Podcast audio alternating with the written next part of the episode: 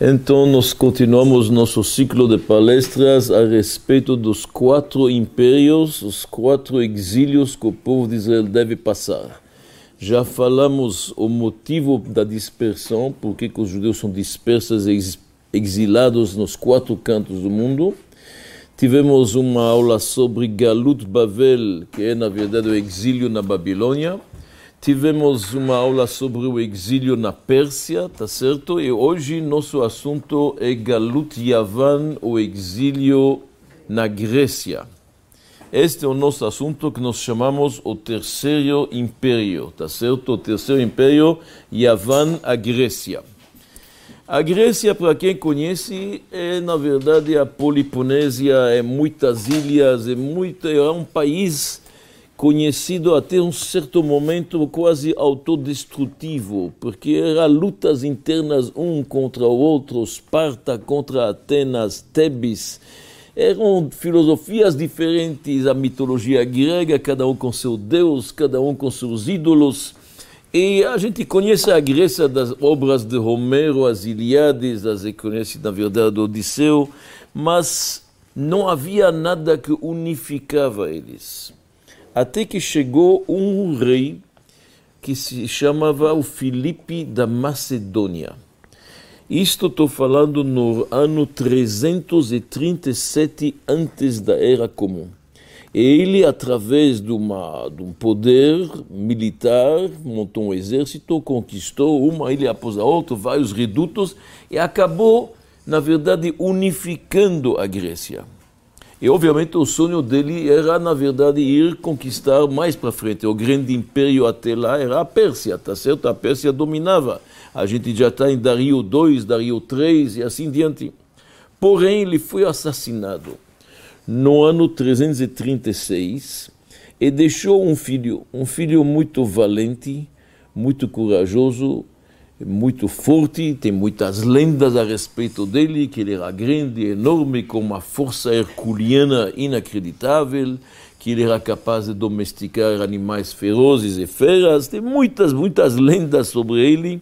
Estou me referindo, me referindo a Alexandre. Alexander, que é chamado mais tarde Alexandre o Magno, Alexandre o Grande, Alexander the Great. Homem que viveu apenas 33 anos Viveu muito pouco Alexandre Magno, mas conquistou praticamente o mundo habitado da época.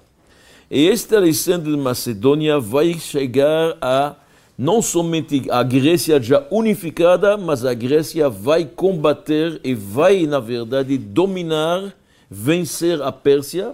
Ele vence Dario III e vai estendendo o seu império eu diria, praticamente da Ásia até a África. Inacreditável. Não só a Europa, como a Europa naquela época, mas da Ásia até a África. Isto Alexandre o Magno. É importante falar um pouco da Grécia naquela época. A Grécia tem duas características que são, até eu diria, totalmente contrárias. De um lado, civilização, de criatividade, Grécia, filosofia, arte, cultura, arquitetura, tudo que se pode imaginar, música, filósofos nem se fala, mercadores. Do outro lado, uma crueldade, uma agressividade, um barbarismo, sangue muito. Então, eles estão juntando assim dois antônimos inacreditáveis que estão contrastando e vive com ambos. Os gregos, ninguém pode falar que eles não eram filósofos entendidos, eles tinham muita coisa, dos quais muitas, eu diria, o Ocidente, a filosofia ocidental herdou deles, mas quem lê um pouco os livros, a crueldade, a barbaridade que faziam, inacreditável. Isso nos remete um pouco ao século passado também, países que eram vanguarda, na verdade, da cultura e acabaram fazendo, na verdade, genocídios e holocausto, como a gente sabe. Então, isto acaba existindo sim. Alexandre de Macedônia, como ele é chamado na nossa, na nossa literatura, em hebraico, no Talmud, ele aparece como Alexander Mokdon. Mokdon vem da palavra Macedônia. Mais tarde, Alexandre de Magno foi conquistando e conquistando cada vez mais lugar e mais espaço. chegou na Síria, derrotou a Síria, capital Damasco, derrotou a Fenícia, capital Sidão, foi avançando para o Iraque, a Pérsia e tudo isso, e chegou perto de Israel. Israel, naquela época, o líder máximo é Shimon Atzadik. Havia os homens da grande assembleia, aquela assembleia de 120 sábios, e todo o poder, não só espiritual, a liderança, mas também o poder político, o representante era Shimon Atzadik, um grande, grande sábio. E Alexandre exige que os impostos pagos até lá para os reis persas serão dirigidos para ele. E Shimon Atzadik recusa. Na volta das suas conquistas da Pérsia, do Iraque, agora Alexandre está se aproximando de Gaza e está vindo para Jerusalém. E o povo judeu está muito com medo, ele vai se vingar, o que, que vai acontecer? Ele está capturando e conquistando um país atrás do outro. Mas o grande Messi, Shimon Atzadik, que era um Cohen Gadol também, que era o Cohen Gadol, fala para não se assustar, ele mesmo com uma delegação de sábios sai de Jerusalém ao encontro de Alexandre Magno.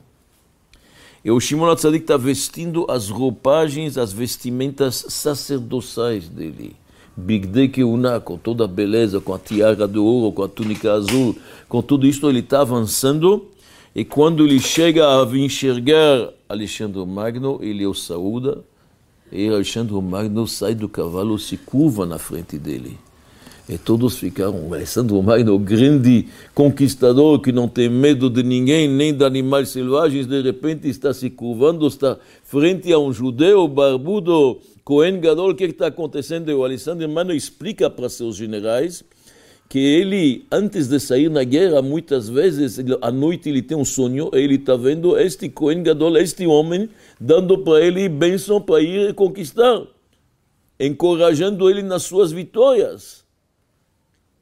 Alessandro, acompanhado de Shimon Atzadik, entra em Jerusalém, eles vão para o templo, ele fica muito impressionado do que, que ele está vendo no templo, permite aos judeus professar sua fé, ficar com suas leis, garante para eles, na verdade, a liberdade de culto, mas ele faz um pedido como ele fez em todos os lugares onde ele chega, ele gostaria que dentro do Betamigdash, no templo, haja na verdade uma efigia, uma estátua de pedra dele com o rosto dele, como ele pede em todo lugar. E os sábios judeus explicam para ele que isto não é permitido na nossa religião, nós não temos imagem nenhuma, e realmente ele foi controlando em todo o Betamigdash, ele ficou impressionado, ele viu, não viu uma estátua, nenhum ídolo, nenhuma imagem, nada.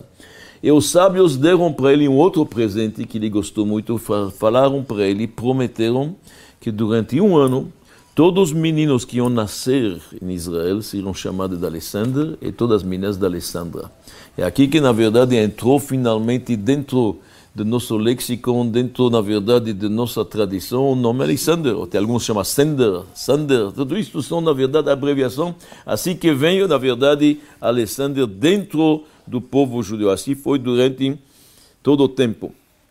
O Império Persa colapsa totalmente, decai, derrota total, e agora Alexandre realmente é o grande governante, praticamente, do mundo habitado naquela época. Muito importante lembrar isso. Um pequeno episódio apenas para lembrar o que está acontecendo. Naquela época em Israel não tem só judeus. Lembra, nós estamos na época do segundo templo, começando o segundo templo, tem também samaritanos. Samaritanos são aqueles povos, mistura de povos correm Sinaquerib trouxe quando ele exilou as dez tribos, cem anos antes da destruição do templo. Eles vivem lá, os samaritanos, no começo eles têm costumes, algumas coisas judaicas, pensavam que seriam aceitos no povo judeu, o povo judeu não aceitou eles nenhum judeu, e acabaram fazendo seu culto. Eles veneram o Monte Gerizim, que está em Jericó, eles têm o templo deles, sacrifícios deles e assim diante. E não gostam dos judeus.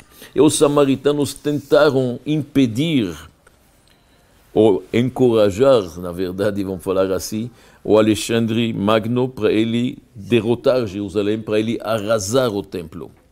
porque eles odiavam os judeus. E Alexandre manda fazer um debate entre samaritanos e judeus na frente dele. Eles falam que o verdadeiro templo é o templo deles, a religião judaica é deles. Obviamente não deu certo. Alexandre, na verdade, mostrou muita, muita simpatia para os judeus, não gostou dos samaritanos, humilhou eles e por causa da desaldade deles, da falsidade deles, e conforme eu falei antes, ele deixa os judeus praticar a sua fé.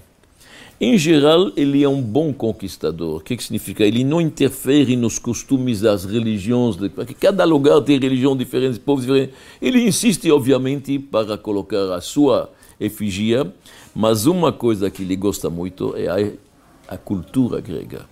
E esta cultura grega, onde que ele vai, ele leva consigo. E ela vai devagarzinho se propagando. Este é uma, um novo modo de civilização que para nós é muito perigoso. E sobre isso vamos falar para entender o que, significa o exílio grego. Quando a gente falou do exílio babilônio, sabemos o que, que é. Tiraram a gente de Jerusalém, nos arrancaram acorrentados, nos levaram para a Babilônia. Lá, no final, gozamos de uma certa autonomia. Quando se fala do exílio persa, a gente sabe o que, que é. Ahasverosh, Purim, Solução final: acabar com todos os judeus fisicamente, sem deixar nenhum judeu, homem, mulher, crianças, idosos, matar todos. Massacre. Que, que é o exílio grego? Vamos tentar entender isso. Isto é a aula de hoje. O povo judeu, no começo, é bastante forte. Eles têm seus princípios, sua fé em Deus. Não vão aderir a esta cultura grega de nenhum jeito. Mas os gregos têm muitas coisas atrativas. Para começar, filosofia. Eles têm grandes homens. Alexandre Magno, aliás, é um aluno de Aristóteles. Ele, o professor dele, o conselheiro dele é Aristóteles. Aristóteles, Aristóteles é grande, é aluno de Platão. Tem Sócrates, tem outros. A filosofia grega, a civilização, trouxe, na verdade, muita coisa em cultura. E essas culturas, elas são certamente atraentes, principalmente para os jovens. Alexandre, ele mesmo é um bom governante. Ele permite, na verdade, que os judeus professem sua fé, como falei. Por exemplo, ele Obviamente os judeus têm que pagar impostos, como todos avassalados. Mas no ano de Shemitah, o ano sabático, quando os judeus não estão produzindo, ele não exige o imposto. Isso já mostra, na verdade, como que ele é bom. Também, eh, por exemplo, teve um certo momento que os judeus, Alexandre tinha que, onde que ele chegava, ele até ajudava para construir o templo local. So, por exemplo, na Babilônia, no Iraque, lá tinha um ídolo que chamava Bel.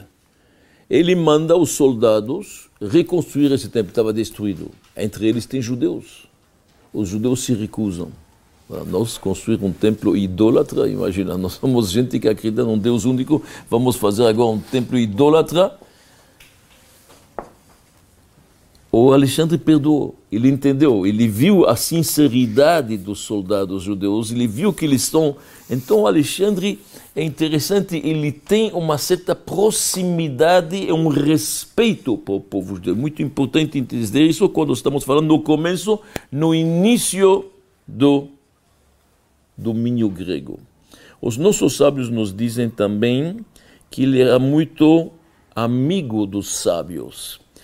Num certo momento, numa das suas conquistas, talvez na África, ele chegou a ver, ou na Ásia, ele chegou a ver um riacho com água límpida. Pegou, bebeu, a água tem um gosto maravilhoso, peixe. Ele sentiu que esta água é algo especial. Ele foi avançando, seguindo o curso do riacho. E chegou numa porta ele entendeu que este rio sai do Ganeden, que lá era o portão do Ganeden. Então ele quis entrar. Estava fechado, estava obviamente lacrado.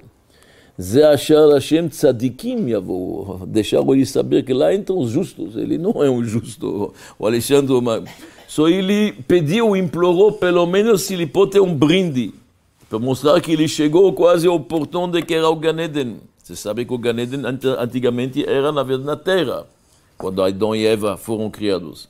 Então caiu uma, caiu uma cabeça, uma caveira. Ele pegou a caveira, ele achou estranho como brinde, mas ele levou a caveira, pegou. Quando ele começou a ver, ele percebeu uma coisa interessante. Colocando a caveira num balanço, se ele colocava ouro, prata, pesos, chumbo, que seja, sempre a caveira era mais pesada. Apesar que uma caveira que não tem nem carne, nem, nem pele, é, tudo, é bem leve, sempre pendia do lado da caveira. Qualquer coisa que ele colocava, material e física, na balança, sempre achou estranho. Tentou, fez várias tentativas, fez vários testes, sempre a caveira é mais pesada. Só ele foi se aconselhar com os sábios judeus para entender o que, que acontece. Os sábios judeus falaram para ele, vamos te dar uma dica. Você pega um pouco de terra e coloca nas cavidades oculares, lá onde ficam os olhos, tem dois buracos. Coloca a terra e tampa. Você vai ver a diferença. Ele falou, qual é a explicação? Ele falou, a explicação é muito simples. O homem com seus olhos deseja cada vez mais, jamais está contente. Ele tem 200, ele quer 400. Ele tem 2 mil, ele quer 4 mil. Tem 2 milhões, ele quer 4 mil. O homem sempre quer mais, ele não está satisfeito. Jamais ele chega à virtude do contentamento. Então, por isso, os olhos estão abertos, quer mais, quer mais, por isso está pesado. No momento que você tampa os olhos, você vai ver o que, é que acontece. Ele pegou a caveira, tampou, colocou terra e realmente pendeu do lado, que seja do ouro, da prata ou do chumbo. Então, isto é um dos episódios para mostrar a amizade que ele tinha e o respeito para os sábios judeus. Alessandro Magno falece com 33 anos. A vida dele era um grande conquistador, um grande homem militar, estratégias extraordinárias, tudo verdadeiro, mas também sabe-se os historiadores que a vida moral dele era um desastre. Ele era um homem alcoólatra, mulherengo, tudo isso que vocês podem imaginar, mas em guerras realmente Deus abençoou vitórias para este homem. Acontece, ninguém podia suceder um homem tão grande, era um império enorme e as pessoas não estavam preparadas para ele morrer tão jovem. Ele não deixou sucessores. Então, o que, que vai acontecer?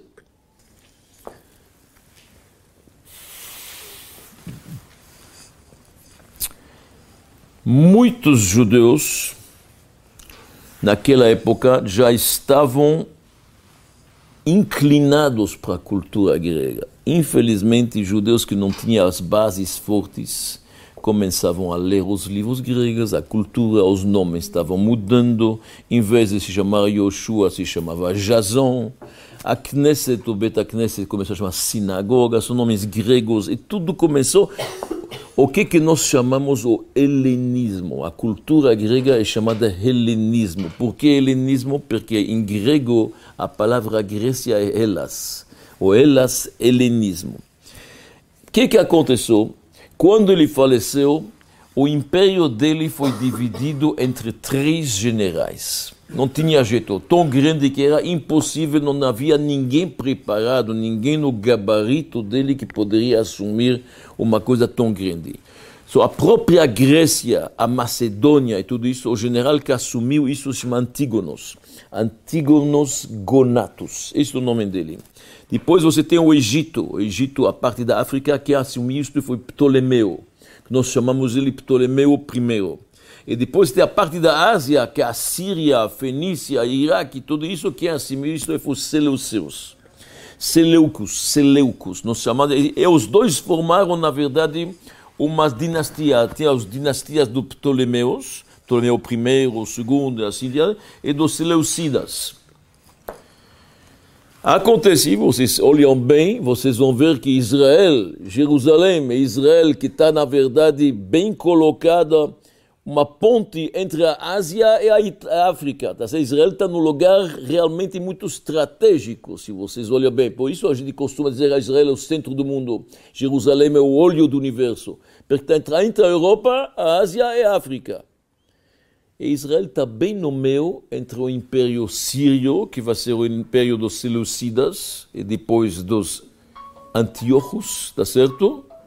E o Império dos Ptolomeus So, durante 150 anos, eles vão agora brigar.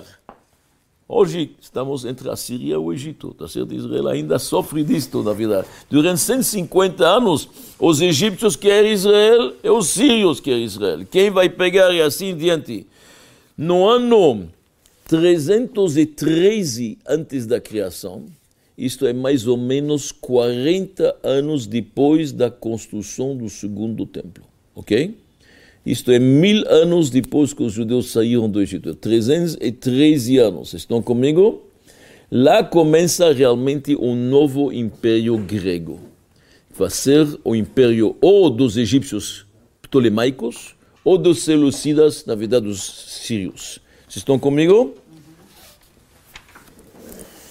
A comunidade judaica em Israel é sempre dirigida pelo nascido do da, da grande assembleia, o Cohen Gadol, assim diante. E neste Sanedrin, Sinédrio, nós temos o Nassi, nós temos o Avbedin, tudo isto. E a cultura grega cada vez mais vai se infiltrando. Naquela época, nós temos muitos judeus no Egito. Alexandre criou e construiu uma nova cidade no Egito, famosa. Ele construiu muitas cidades, mas uma que é famosa que se chama Alexandria. Tá certo? Alexandria foi construída por Alexandre o Magno. E Alexandre tinha interesse em coisas intelectuais, construiu lá uma biblioteca extraordinária, famosa biblioteca, o Farol da Alexandria. E também tinha tantos judeus, a comunidade judaica de Alexandria era tão grande, que tinha lá uma sinagoga enorme. Esta sinagoga enorme, nossos sábios nos dizem que ela era tão grande que tinha chamashim, que tinha bedels que estavam no meio da sinagoga com eh, bandeiras para avisar o pessoal quando responder Amém e Baruch Hu porque não dava para ouvir um ou outro, tão grande que ela era. Então, naquela, Alexandre o Magno construiu Alexandria. Os judeus construíram sua própria comunidade. Nós estamos já agora em Ptolomeu II. Ptolomeu II é chamado Ptolomeu Filadelfos. Este homem, também pelo amor ao intelecto e à sabedoria, os gregos tinham interesse muito grande em sabedoria. Tiveram grandes homens no campo da filosofia, da sabedoria e assim diante, Diógenes, autores como Sófocles e outros na medicina você tem Hipócrates. Eram homens intelectuais que ninguém pode negar isso. No comportamento, eles não eram excelentes. Mas, como a gente sabe, a famosa história, dizem, dizem que Sócrates uma vez deu uma aula para seus alunos. Sócrates, o famoso filósofo, ele deu uma aula com o lema era o homem tem que, na verdade, comer para viver e não viver para comer. Uma palavra famosa e conhecida. Dizem que ele deu uma aula. No final da aula, à tarde, um aluno teve várias perguntas sobre a aula. Então ele procurou o mestre, ele foi até a casa de Sócrates. Quando ele chegou na casa de Sócrates, bateu na porta, ninguém respondeu. Ele viu que a porta está meio aberta, ele entrou. E quando ele entrou, entrou um pouco, ele chegou lá numa cena chocante. Ele está vendo Sócrates com uma, um, um garfo enorme um panelão, e no final do panelão, comendo de uma forma gulosa, parecia um animal. O Sócrates nem percebeu que o aluno está lá. Ele viu isto e ficou chocado, como que isso combina com a aula de manhã, que ele acordou escutando do mestre que, na verdade, o homem tem que viver para comer. Desculpa, comer para viver e não viver para comer. Como é possível? Ele esperou um pouco, ele falou, mestre, o que está acontecendo? Sou Sócrates bem assim, um flagrante desse, bem nervoso, falou, mas se um professor, de, se alguém é um professor de matemática, ele se torna um triângulo. Não é porque alguém, na verdade, é professor de matemática, ele vira, matemática, ele vira triângulo. O que, que ele quis dizer? Ele falou, eu estou ensinando uma coisa, mas minha, minha vida particular é outra coisa. Isto era nos gregos, a gente sabia. Mas, grande sabedoria tinham. E este rei Ptolomeu II, ele agora tem uma exigência que ele vai pedir para os sábios em Israel. Ele quer traduzir a Torá em grego. Ele faz questão. Uma exigência que aparentemente não é tão grave, ele pediu 70 sábios virem fazer isto. Mandaram de Israel 70 ou melhores sábios que conheciam também o hebraico para traduzir, você tem que dominar ambos os idiomas, que sabiam muito bem hebraico, que sabiam também o grego, e foram. Quando chegaram lá, ele instalou estes 70 sábios num castelo enorme, mas cada um num quarto separado. Todos eles sem comunicação. Então ele pediu para cada um traduzir a Torá sem comunicação um do outro. E numa visão profética, eles todos traduziram da mesma forma e também fizeram algumas nuances pequenas, porque eles entenderam que os gregos vão malinterpretar e todos fizeram as mesmas nuances. Vou dar um exemplo para vocês entenderem. Em hebraico está escrito Bereshit bara Elohim. No início criou Deus o céu e a terra. Um leigo, principalmente um politeísta, um idólatra, pode pensar que antes de Elohim tem o início. Só o início criou Deus, como se o início seria o nome do ídolo. Só no início criou Deus, só eles, em vez de escrever Bereshit Bara Elohim, eles todos traduziram Deus criou no início. São pequenas mudanças, teve 11 mudanças desses que fizeram para eles.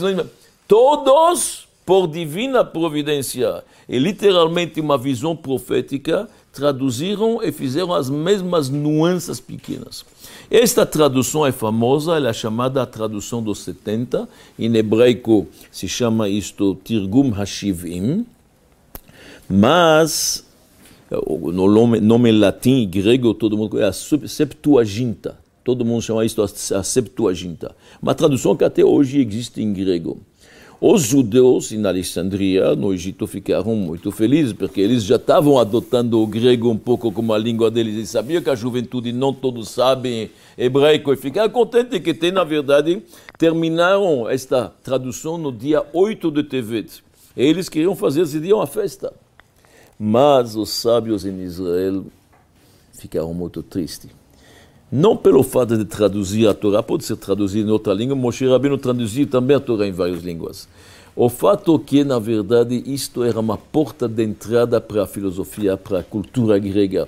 Os judeus, a partir de agora, não iam mais ter o esforço de aprender o hebraico, a língua original, se preocupar com a tradução, se preocupar com a Torá oral, que é a Mishnah, que é a Gemara, e assim diante. Então, os judeus chamaram, os nossos sábios chamaram este dia de 8 de Tevet, um dia de escuridão um dia até que deveria se jejuar, porque eles viram que aqui tem uma porta aberta para assimilação e para alienação. Eles entenderam que a linguagem grega não é só a linguagem grega. O que vem depois é a cultura grega. O que vem depois é, na verdade, abandonar a cultura judaica e assim diante. E o futuro mostrou que eles tinham razão. O futuro mostrou que eles tinham razão. Falamos da grande sinagoga Alexandria, falamos tudo isso, mas agora acho que o mais importante para a gente continuar e terminar bem nossa aula é entender que a cultura grega e a cultura judaica entrou em choque total.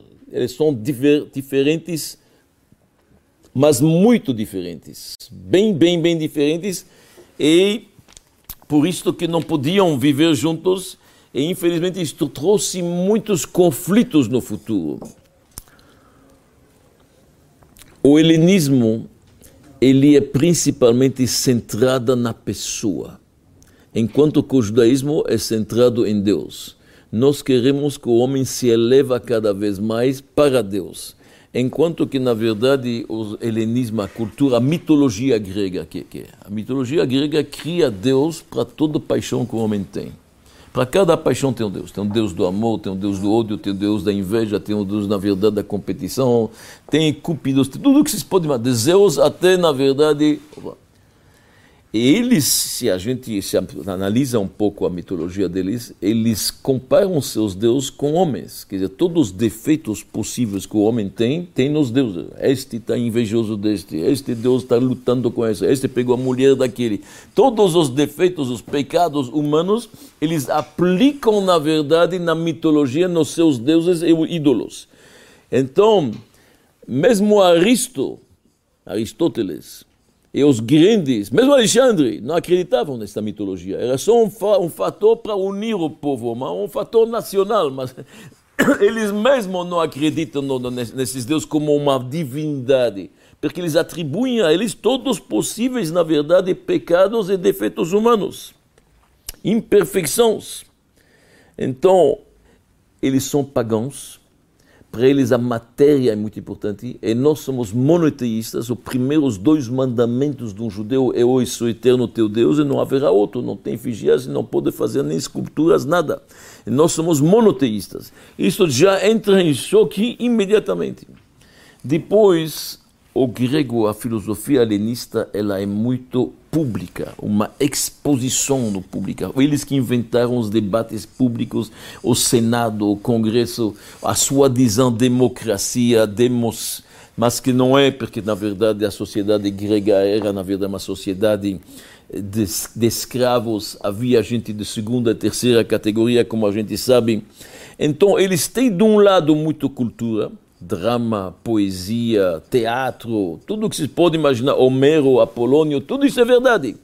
Mas do outro lado, o helenismo, na verdade, pinta os deuses deles da forma mais vulgar possível. Judaísmo, na verdade, é o homem ser de uma forma mais espiritual possível, mais elevado, nobre, refinado. Isto já, já é o primeiro choque para começar. Depois nós temos outros choques. Na filosofia grega e na sociedade grega, não tem tabus, não tem tabus sexuais, não tem. Tudo é aberto.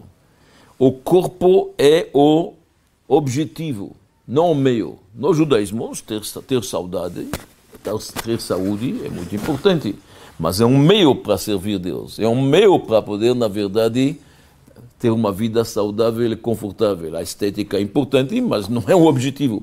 Na Grécia é o objetivo. Você vê de todas as culturas, as, as, os antigos quadros eh, gregos, tudo que você pode ver nos museus, é tudo músculos, estética, tudo a nudez, tudo nudez. Vai, na verdade, eles é por isso que é importante para eles os, esportes, o ginásio. Quem criou, quem criou o ginásio, o esporte, certo público, eles, como tudo com nudidade, com nudez. Tudo, na verdade, as esculturas. Então tem que treinar fisicamente, muito importante. Até chega em Esparta, famoso, que se alguém nasce com defeitos, pegam ele, afunda ele no rio. Isso na, na, nos livros deles, nos livros deles. Sócrates, nos livros dele, fala que não tem lugar, na verdade, para pessoas defeituosas na sociedade. Loucuras totais. Outro choque. Então, o choque primeiro da matéria, do físico, do corpo. Outro choque é a educação. A educação, eles criaram liceu, liceus e ginásios, é verdade, mas uma forma muito militar, rude, guerras, crueldade, arquiteturas bonitas, as colunas, os coríntios, tudo que vocês podem imaginar, eles entendem muito bem os gregos, mas atrás disto não tem humanidade. Tem pedras, mas não tem sentimentos. Tá certo? Você vai no Acrópolis, em Atenas, quem já foi lá, você vê pedras, você vê ruínas deste templo, deste templo, do outro templo, todos os templos. Tem um templo que chama Nike lá, tudo que vocês podem ver. É pedras, é pedras, não é cultura. Tá certo? Fora isto, não existe no conceito dos gregos que existe muito para nós, que é o chesed que a bondade, ajudar o próximo, estender a mão, existe muita violência, muita, muita como dizer, agressividade, muita agressividade. Então, um judeu que quer ficar helenizado naquela época, e tinha muitos, muitos judeus que eram atraídos, vocês têm que entender, o que, é que eles faziam, os gregos? Os gregos não destruíram o templo. Presta bem atenção, que isso é muito importante. Os babilônios chegaram e destruíram o primeiro templo, arrasaram Jerusalém, levaram os judeus na captividade. Romanos fizeram a mesma coisa. Na próxima aula falaremos, se Deus quiser, do Império Romano. Os gregos não. Pode ficar o templo, seu templo fica. Do lado, nós fazemos um templo para Zeus, com ginásio, com esportes, pessoas com músculos. Os jovens judeus estão atraídos esportes, ginásio, competição, por que não? Então vocês estão vendo, eles dizem, você fica judeu, mas com uma cabeça de grego. Você fica um judeu, mas você pensa como um grego. Isto é muito, muito mais perigoso. Muito mais perigoso. Sou um judeu naquela época que quer se helenizar, ele vai ter que fazer uma cirurgia que para eles a circuncisão é uma mutilação. O corpo é tudo, a beleza. Se ele vai ter que fazer uma ele vai ter que fazer uma cirurgia, reverter como se fosse de novo antes da circuncisão. Porque para eles isso é uma mutilação do corpo. E assim diante, tudo vira no físico, nos músculos, na beleza, na estética e assim diante. Então, vocês podem imaginar que estas duas culturas entraram em choque total. Infelizmente, muitos judeus aderiram à cultura grega, muito mais que se imaginam. A tal ponto que nós chegamos na história de Hanukkah, que todos conhecem. Mas qual era o prelúdio da história de Hanukkah? Que tinha muitos judeus que estavam aderindo à cultura grega e fazendo a vodazara literalmente. Estavam sacrificando sacrifícios para Zeus quando o velho Matatias, o pai de Judá Maccabi, viu um judeu levando um porco para o altar no templo, ele lá que começou a revolta. Eles entenderam que tem que fazer alguma coisa.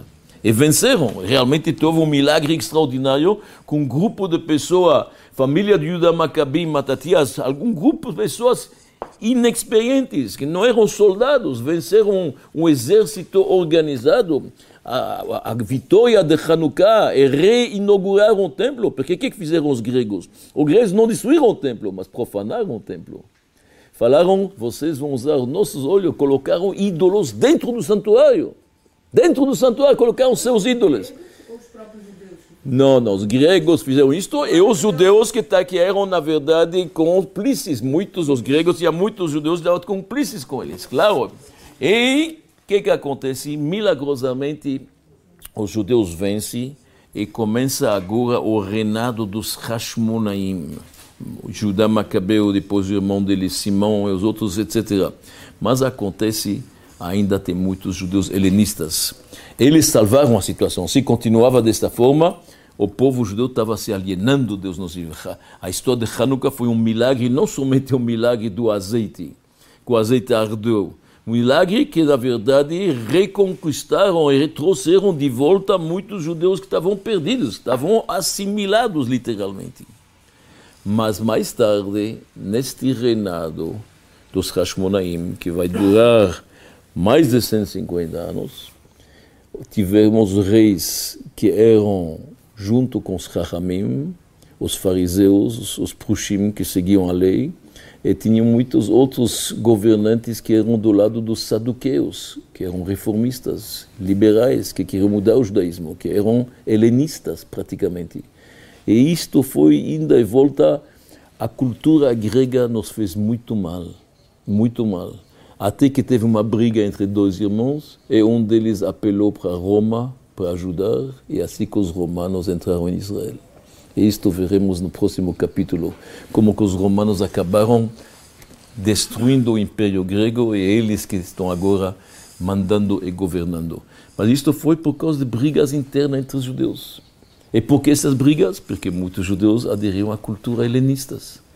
E isto eram saduqueus. Então vocês estão vendo a cultura grega, o exílio grego, se a gente quer falar agora mais, o que, que foi na verdade este Galut Yavan? Era um exílio espiritual, principalmente. Mexeu com nossa cabeça, mexeu com os nossos princípios, mexeu com nossos valores, mexeu com os nossos jovens. Não é exílio físico de escravidão, de opressão física, de genocídio, de matança, de massacre. É um massacre espiritual. O holocausto espiritual é muito pior que o holocausto físico. Existe um inimigo declarado, se chama Edom, ele é vermelho, você pode ver, Esav E um inimigo que não é declarado, que é Lavan. Lavan é branco, parece bom, te dá um abraço, mas ele quer que você pense como ele. Ele, pensa, ele quer que você age como ele. Esta era a cultura grega. Agora podemos voltar um pouco aos sonhos de Nabucodonosor, aos sonhos de Daniel, que previu os quatro impérios, nós vamos entender um pouco melhor. Vamos se lembrar. A cabeça de ouro era a Babilônia, tá certo? A cabeça de ouro. O leão representava o leão. Babilônia era como um leão forte. Pérsia, nós falamos, a Pérsia era prata. A Pérsia era, na verdade, como um urso. O que, falamos do urso? A qualidade do urso, ele come muito, ele quer. Os persas eram, na verdade, indulgentes, comem muito, quer materialidade. Ahasverosh gostava de dinheiro, impostos. Haman chegou com um saco de dinheiro para poder, na verdade, acabar com os judeus. Estão se lembrando disto? Que, que, na verdade, era o sonho que Daniel viu? ele viu, na verdade, um urso e na boca dele tem três costelas. Estão se lembrando desse sonho estranho? Essas três costelas são os três governantes persas: Dario, Ciro e Ahasverosh. E depois nós temos a parte inferior do corpo, que é, na verdade, cobre, que é o império, que é o exílio de Yavan da Grécia. A Grécia, no sonho de Daniel, é representada por um leopardo, Namer. Estão se lembrando? Ele viu um Namer. Primeiro ele viu um leão, depois viu um urso, e depois ele viu um leopardo. O leopardo estranho que tem asas, quatro asas. É um leopardo que tem quatro cabeças, se você se lembra bem. Por que um leopardo? Primeira coisa, o leopardo, nossos sábios dizem, o leopardo, ele é as Az significa arrogante. Heve az kanamer, a gente fala todo dia, que você seja arrogante ou corajoso. Ele é corajoso. Se alguém não é corajoso, se ele tem vergonha, ele não aprende. Porque audacioso, talvez a palavra melhor, muito obrigado. Então, nós aprendemos o Pirkei Avot, lo habaishan lamed, aquele que tem timidez não aprende, porque ele não pergunta, ele não questiona. Quem é audacioso ou corajoso pergunta. Os gregos tinham uma sede de conhecimento, queriam saber, aprender, Chokhmah. Está vendo? Eles queriam a Torá, mas em grego. Eles queriam a Torá, mas em grego. Eles têm interesse na sabedoria. A luta contra os gregos é uma luta filosófica, uma luta, na verdade, de sabedoria. Do outro lado, o leopardo ele tem duas coisas interessantes. Ele é agressivo, ele é agressivo, como os gregos, mas ele é gracioso quando ele anda. É, gracioso significa ele é belo, a estética Grécia, bonito, Yaft le Yefet, a beleza de Yefet, na verdade, é a estética grega. Sim, ele sabe a arquitetura, construir batimentos, eles entendem disso. Eles entendem poesia, entendem. Do outro lado, nossos sábios nos dizem: o leopardo é um animal que tem manchas na pele, tá certo? Ele é manchado. Isto são os diferentes gezerot, são as várias eh, decretos ruins que teve contra o povo judeu. São manchas na história. Os gregos fizeram decretos que ninguém fez antes. Nem os babilônios, nem os persas. Proibiram o Shabat. Proibiram o Rosh Chodesh. Proibiram fazer o Brit Milá, como falei para você. Proibiram a mikve para as mulheres. Obrigaram os judeus a escrever, na verdade, em papéis, em vários lugares, nós não não, nós não temos parte no Deus de Israel. Eles eram muito agressivos, manchas terríveis de decretos. Então, sabedoria tem. Os nossos sábios dizem: se você quer ver sabedoria entre as nações, tem. Chokhmah tem. Torá não tem. Torá é, é comportamento, é atitude. Isto não. Chokhmah, sabedoria sim. E o que, que atrapalhava os gregos? Se você olha no Alanissim que a gente fala em Hanukkah. Eles queriam, pode fazer mitzvot, mas não me fala aqui de Deus. A cabeça é tua, tudo bem, você chegou à conclusão, tua cabeça é sabedoria humana, sim, mas não me vem falar que é divino. Para eles, a sabedoria humana era o máximo, não existe coisa acima. So, a luta entre a Grécia e o povo de Israel é uma luta principalmente espiritual, diferente de Purim dos persas. Os persas é uma, uma luta para acabar com o povo judeu, uma luta física. Por isso, em Purim, a gente festeja principalmente de forma física. presentes de comida, falo lechaim, bebida, uma refeição, um banquete. Hanukkah não. Hanukkah foi uma salvação espiritual. Quase estavam tirando nossa Torá, nosso judaísmo, nossos princípios. Então, o festejo de Hanukkah é velas, é luz. É luz, é diferente um pouco. Alessandro Magno conquistou o mundo inteiro. São as asas, as quatro asas são os quatro pontos cardinais: norte, sul, leste e oeste. Ele foi para todos os cantos para a África, para a Ásia, para a Europa, para todo lugar. Do outro lado, os, o leopardo tem quatro cabeças. Por que quatro cabeças? Porque o império de Alexandre, um, acabou se dividindo em três. E por isso são quatro. Está vendo? Três generais que pegaram, na verdade, a sucessão dele. Não tinha filhos, só dividiu em três. Se estão vendo todas essas profecias que viu Daniel, esses sonhos, são, na verdade, esses quatro impérios que nós estamos passando. Terminamos o império grego, Galut Yavano, exílio, na verdade, helenista, e nós iremos para a próxima aula sobre Galut Edom, o exílio de Edom, que nós chamamos Roma, na verdade, o Império Romano.